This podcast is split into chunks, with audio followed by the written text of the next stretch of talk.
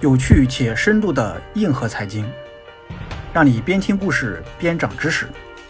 大家好，欢迎收听饭桶戴老板音频版节目，我是戴老板，每周三十分钟，帮你开车或睡前抓住零碎时间听故事学知识。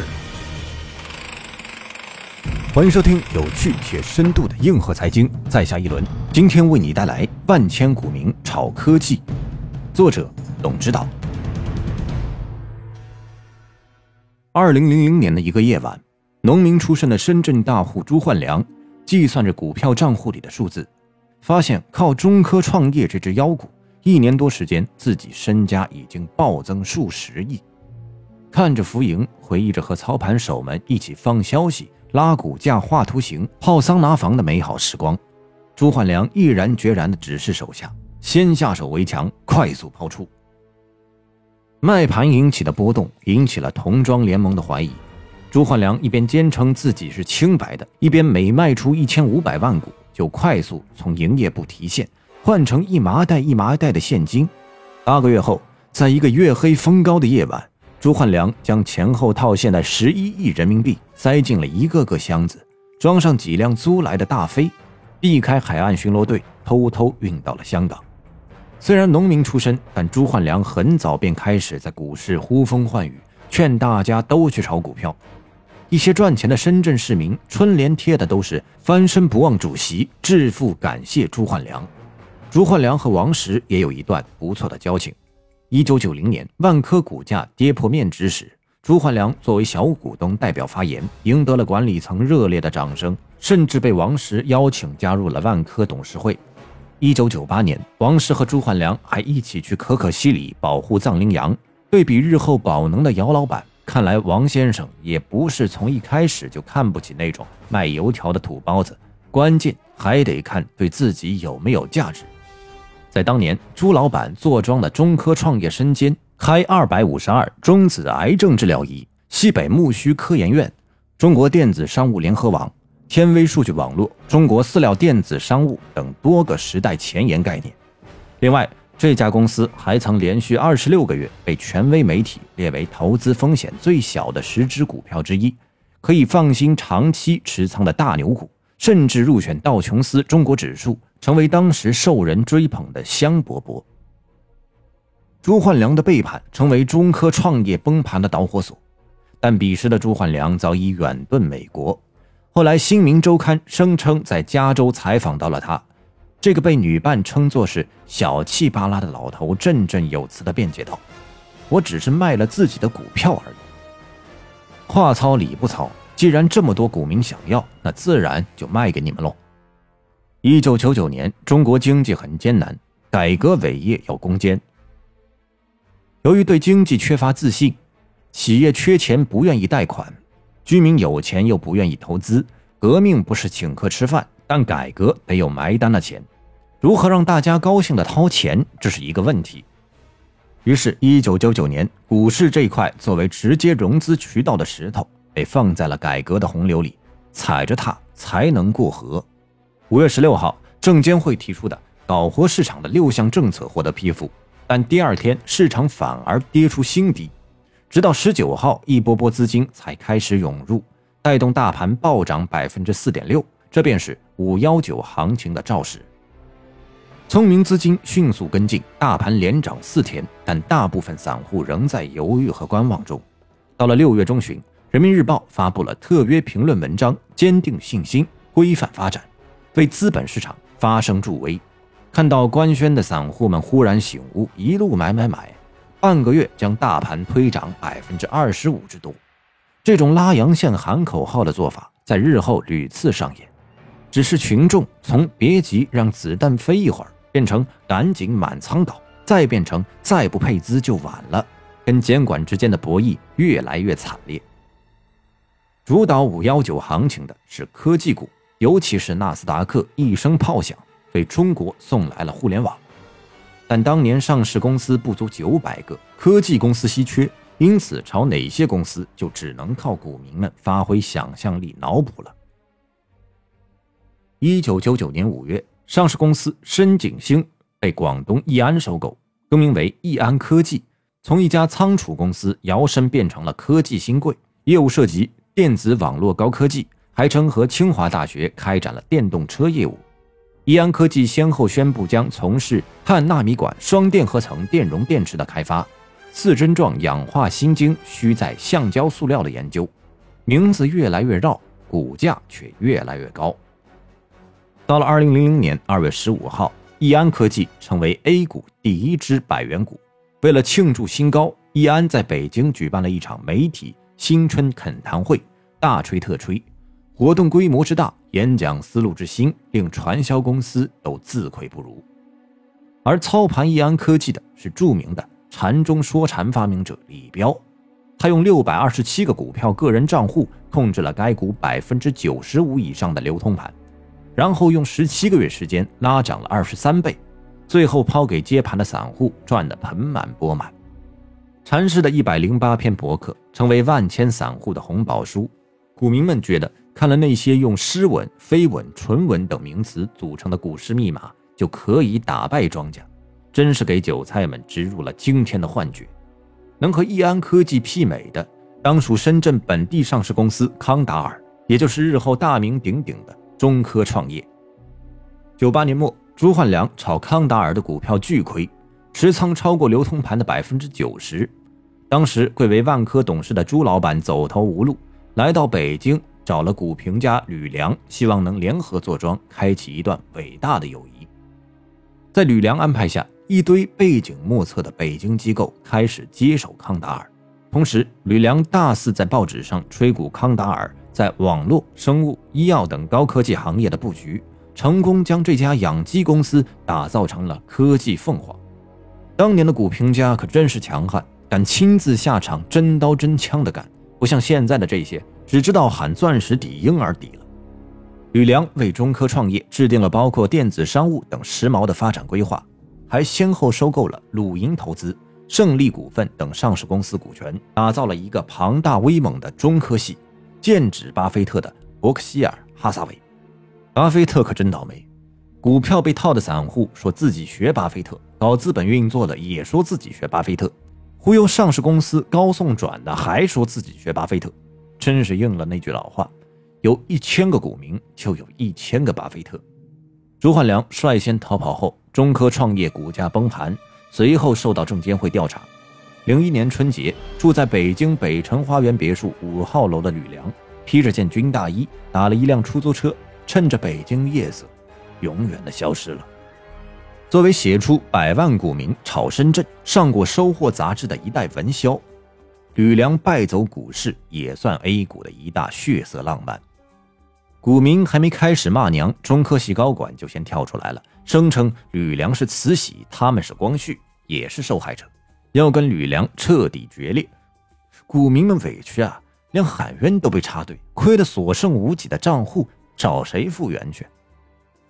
人造科技股就像九十年代的人造肉一样，看着像，嚼着香，吃多了伤身。但财富挪移之间，股市的使命也就完成了。自一九九九年十二月起，一批批国企上市公司开始走向投资人配售股票，追捧者众。二零零零年，股市一共募资一千二百九十一亿元，占全社会信贷投放的百分之二十三，成为一个无法超越的高峰。遥想当年，当吕梁第一次见到康达尔董事长曾汉山时，后者捂住吕梁的双手就不放了，热泪盈眶地表示，他们就像盼望解放军一样，热切盼望着吕梁等资本大鳄来重组他们，解放他们。那会儿的吕梁肯定在想：我顶多算个渡江侦察连，散户们才是解放军啊！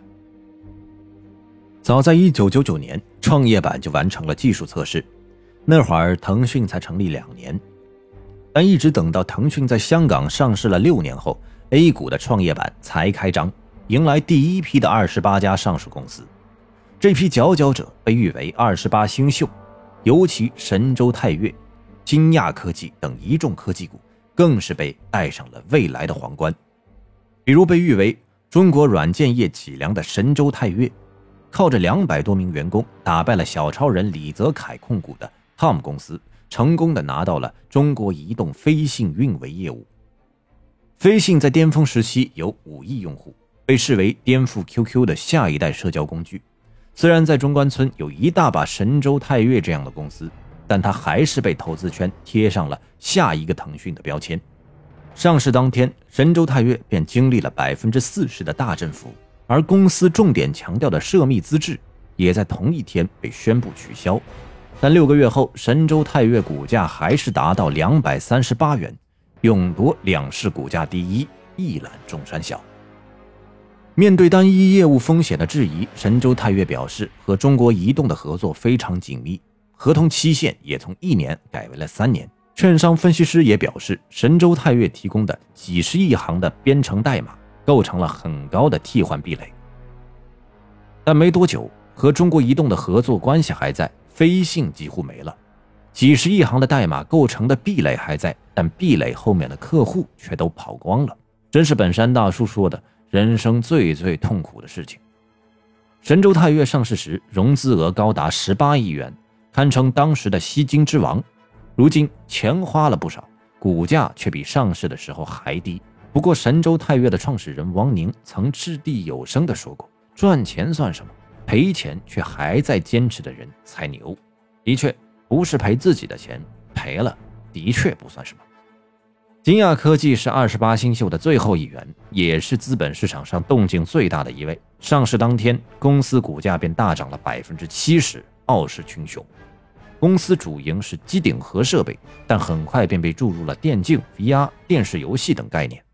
在金亚科技上市路演上，著名财务打假专家夏草接连提出了七个问题，指责金亚科技财务有猫腻。金亚科技创始人周旭辉侃侃而谈，拍胸脯。保证绝对准确。后来证监会一查，才发现金亚科技虚增利润共计六千万，占到了当期披露的百分之八十五。周旭辉的妻子叫童磊，曾经在《亮剑》里面饰演过李云龙的老婆田雨。在股市这个战场上，周老板的气魄不成多让，嘴炮响当当，一点儿都不比有意大利炮的李云龙差。二零一八年八月八号，在大吉大利的日子。金亚科技因欺诈发行被强制退市，但是就算退市，就算被罚款九十万元，周旭辉依然拥有七千多万元的身家，相当于一百五十七个散户的总和。董指导表叔愤恨地说：“罚这点钱还没有我亏得多，我哪里懂什么估值基本面？当初就是相信发审委专家的把控，周总的远见才满仓压进去的，我还借了钱呢。”周旭辉在接受采访时，曾有心有意地说了一句话：“今天浮躁了，明天就将为浮躁来买单。”金亚科技为代表的创业板科技股，在2013年之前还处于非主流的阶段。等到了2013年，这些科技股的估值有了挣脱万有引力的推力，那就是移动互联网。2012年10月。日本一家手机游戏公司凭借游戏《智龙迷城》，股价在半年内上涨了近六十倍。看来东亚模式有套路，炒作气氛都是一样的。二零一三年，国产手游概念扛把子中青宝拔地而起，九个月上涨十倍，但细扒利润，二零一四年仅赚六百万元。大唐电信斥资十七亿元收购广州药丸娱乐，如今被 ST 后。处在退市边缘，真有点要完的感觉。二零一四年竞技大赛 WCG 宣布没钱办不了，宁夏政府趁机推出了 WCA 来替代。同在宁夏的中银溶液闻风而动，收购了盛大游戏股权，准备私有化到 A 股，却不料因控制权和投票权的归属卷入纷争，官司打了一个个，最终收购未果，股价暴跌，董事长也因涉嫌合同欺诈。锒铛入狱，天神娱乐借壳科免木业登陆 A 股，高峰时坐拥四百亿元市值，却在二零一八年亏掉了七十三个亿，而其市值也不过五十五亿元，把自己全卖了都不够赔的。天神娱乐朱董事长最出名的，莫过于两百三十四万美元拍下了巴菲特的午餐，在午餐上，朱董称自己做实业还行，不会炒股。讲罢，他捋了捋飘逸的长发。留给了市场一地鸡毛。二零一二年，谷歌眼镜问世，点爆智能可穿戴设备。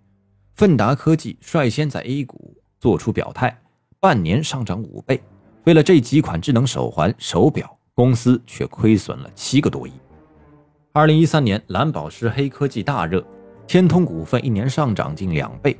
不料，蓝宝石鼻祖公司 GTAT 却在二零一五年申请破产保护。连累的 A 股公司纷纷表示，资产没收购，业务没开展，投资规模不大，只是说说规划，股民们千万别开枪。创业板自2012年最低点起，一年上涨了百分之一百四十，指数来到了一千四百的位置。就在资金犹豫不决的时刻，政策拍马赶到。2014年9月，创业创新被提到新高度，这是经济转型的必经之路。随后。人民网又挂出了四千点是牛市起点的评论文章，不禁令人想起了当年的五幺九。于是，股票市场快速从心领神会发展到胡思乱想。正如马克·吐温所言：“现实往往毫无逻辑可言，比小说更加荒诞。”制造汽车轮轱辘的，讲述车联网的布局；为政府提供软件集成的，描绘大数据智库的梦想；为学校家长提供短信服务的全通教育。展开了千百万学生在线教育的蓝图。做房地产的多伦股份改名为 P to P，蹭互联网金融的热度。可你瞅瞅，互金的雷可一点儿不比股市少。站在泥坑里了，还要玩倒立。当年的易安科技更名为神州高铁，一副光伟正的形象，股价也是嗖嗖上涨，差点就破了历史最高。果真姜还是老的辣。二零一五年，暴风集团上市，两个月上涨了三十四倍，再掀科技风暴，股民们砸钱宣泄着：留在 A 股的公司，我们不会亏待你。不过，光大证券倒是被亏待了，出资七千一百多万元和暴风集团一起收购海外公司，如今却预计亏损十四亿元，几乎是半个暴风集团。只要诺贝尔奖能颁奖的技术，A 股就能找到布局公司。荒诞的概念，疯狂的杠杆，一步步偏离了政策的初衷。随着对配资的检查，股市大幅震荡，最终酿成了踩踏式抛售的灾难。留给后人的只有一句：杠杆虽好，不要贪杯。牛市倒塌也吓到了不少科技明星老板们。乐视贾老板羞于吹过的牛逼没有实现，远赴美国造车，但造车应该也不容易，不然宝千里董事长庄敏。曾扬言要打造智能驾驶王牌，却掏空了上市公司资产，逃匿海外。庄敏上市前通过虚构利润，多拿了近十亿元的等值股票，被证监会罚款六十万元。不知道他逃匿的时候，兜里有没有揣着那张罚单？一番疯牛猛熊后，董事长们已乘飞机去，此地空余小股民，账户爆仓分秒间，卖房卖车卖点事。在日本忍术中有一条心法：想要操纵别人，就要利用他心中的黑暗。如果没有黑暗可以利用，人为制造一个就行了。把黑暗换作贪婪，道理也一样。A 股流传着一则咒语：股价超越茅台的都没有好下场。一九九九年五幺九行情中，易安科技成为首只百元股，随后便遭遇公司被查。股价暴跌，操盘手离世。二零零七年超级大牛市中，中国船舶超越茅台，成为股价一哥。没想到这个价格却成了历史大顶。如今戴着 ST 帽子的船舶，股价只有当年的百分之十左右。二零一零年四月，创业板老将神州泰岳超越贵州茅台，登顶王者。不料没过多久，飞信的发展便陷入停滞，公司几度努力。迄今股价依然低于上市价格，也许是觉得单打能力不够。二零一五年，创业板开始组团超越茅台，安硕信息、中文在线、惊雷风电、全通教育等等均做过第一宝座。然而，人多未必力量大。安硕信息仅用五个月，股价就从六十四元上涨至四百五十元，成为 A 股第一支迈入四百俱乐部的股票。但随后便被证监会立案调查，董事长被罚三十万。但最惨的还是投资者，惨遭瀑布式下跌，股价只剩一成，而中文在线二零一八年业绩暴雷，巨亏十五亿，其余两只股价也是连跌不绝。二零一七年三月，新股基比特以七十五元的发行价上市，其二零一六年收入、利润都实现了近三倍的涨幅，产品也多次入选民族网游出版工程，被寄予科技股创辉煌的厚望。两个多月后。股价上涨至三百七十六元，在万般关注中成功抢到了第一高价的宝座。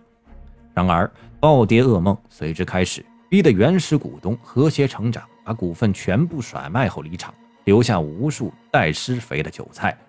茅台也不是没遭遇过暴跌。